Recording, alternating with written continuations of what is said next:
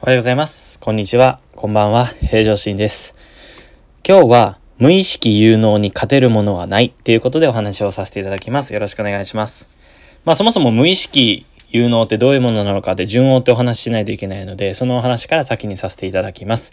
えリハビリをする上でも、まあ全部言えますね。自分が好きなこと、えー趣味だったりとか、お仕事も全部含めてなんですけれども、今からお話しさせてもらう4つのステップは必ずリンクしてくるんじゃないかなというふうに思ってますので、えーぜひ興味のある方は最後まで、えーお付き合いいただければと思います。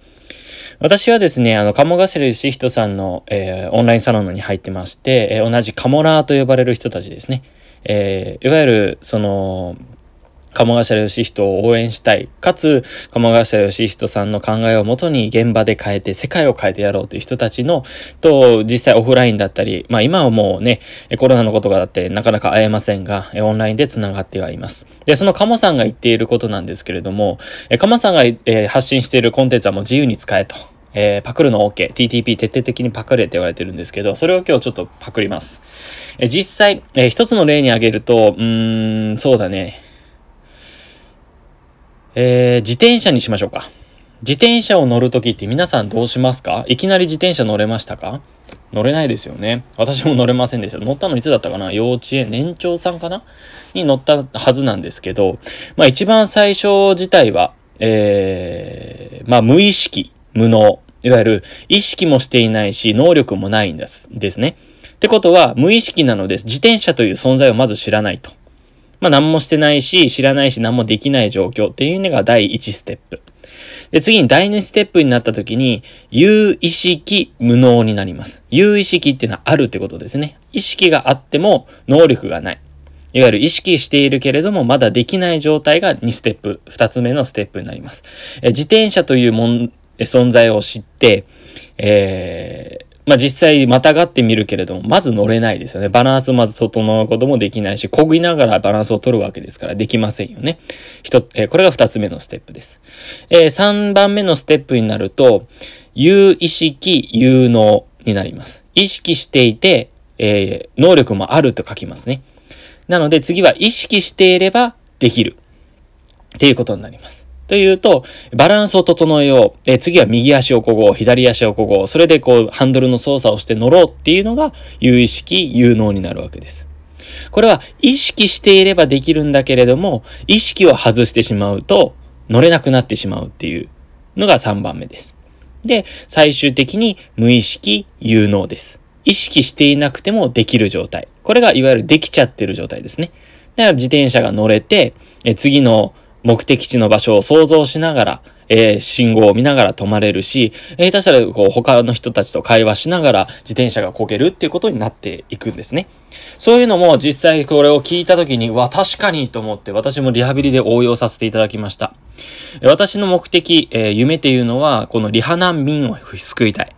えーリハビリに来ないと、えーわからなかった知識をこういう SNS でお伝えして、今のうちに予防に努めていただきたいという夢があるので、えーこういうふうに情報を発信してるんですけれども、まず、こういう、こう、SNS だったり、このヒマラヤの音声を、まず知らなかったら、こういう知識って得られないわけじゃないですか。いわゆるまだ皆さん、えー皆さんというかもう聞いてる人とは皆さんに入りませんが、それを知らない人たちっていうのは、まあ、一番最初ですよね。無意識、無能の状態。で、初めて私の音声だったりコンテンツを、に出会っていただいて、YouTube とかに行っていただいて、有意識、いわゆる知ることができるんですね。けれども、えー意識してるけれども、まあ、例えばストレッチの動画だったりとか、やり方とは、もう発信してますが、まだできないと。これが2番目。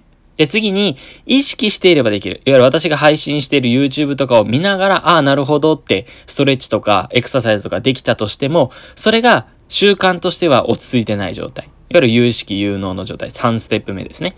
で、最終的に無意識有能になってる時とかっていうのは、その姿勢もしっかりだし、あ、ストレッチしようと思った時に、一番大切なポイントを押さえて、ストレッチが無意識にできるようになってくる。っていうのが、ストレッチ、まあ、例題に挙げましたけど、できると。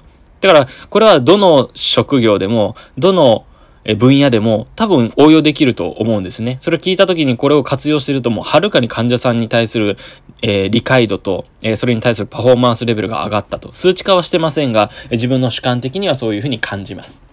で、今日何が言いたいかっていうと、あのー、どうしてもその患者さんには1対1でしか伝えられないんだけれども、こういう今はですね、情報化社会ですので、いろんなところから情報を得ることができます。それを皆さんに知っただけでは分かってるにならないっていうことを伝えたいんですよ。これ、例えば YouTube 見ました。っていうことで、えやってみました。うわ、伸びますっていう感想をいただきます。すごくありがたいし、もう、まず、見てくれたこともすごく嬉しいのにも、かつやってくれるっていうのはすごく嬉しいんです。しかし、それを、やっぱり最終段階の無意識有能まで持っていくためにはすごく時間がかかります。で、えー、最後、その、カモさんが言ってたことは、2番目と3番目のステップは不快だと。快不快。いわゆる心地よいか心地よくないかってことなんですけど、えー、2番目の有意識無能と、有意識有能のレベルは不快なんですね。いわゆる気持ちよくないんですよ。なんでかっていうと、2番目の有意識は意識していないとできないんです。3番目は、意識していればできるけど、意識してなかったらできない。もう本当にこれストレス溜まるんですよね。でも最終的に無意識有能の最後のステップになったらすごく快。気持ちよくなれる。しかしもう一つ快がある。快楽があるんですね。それは何なのかっていうと、一番最初の無意識無能なんです。無意識無能っていうのは快楽ではあるが、それは知らないから快楽であって、無知の知を知らない。不足を知らないってことになるんです。だから皆さんに苦しめるために情報発信してるのではなく、最終的な4ステップ目の最終的な無意識有能に行ってほしいから情報発信をしてるんです。これを一番最初の回の方から転落してしまって、痛みがあって病院に来る人に説明すると、なかなか痛い中、痛い体が痛いのを押してストレッチをしたりとか、えー、生活の合間を縫ってリハビリをしないといけないってすごく非効率なことが起きてしまう。なので、えー、ぜひそういうのを、えー、打破したいということでこういう情報発信をしているわけです。なので、今日は4つの回に、えー、ごめんなさい。4つの、えー、成功のステップで僕読んでますけれども、成功への階段というお話をさせていただきました。実際、YouTube の方にも、えー、私の、えー、この4ステップをこう図解して、スライドを使って説明しているものもありますので、よろしければそちらの方もご覧いただければわかるかと思います。サムネイルは成功への階段っていう風に書いてありますので、ぜひご覧ください。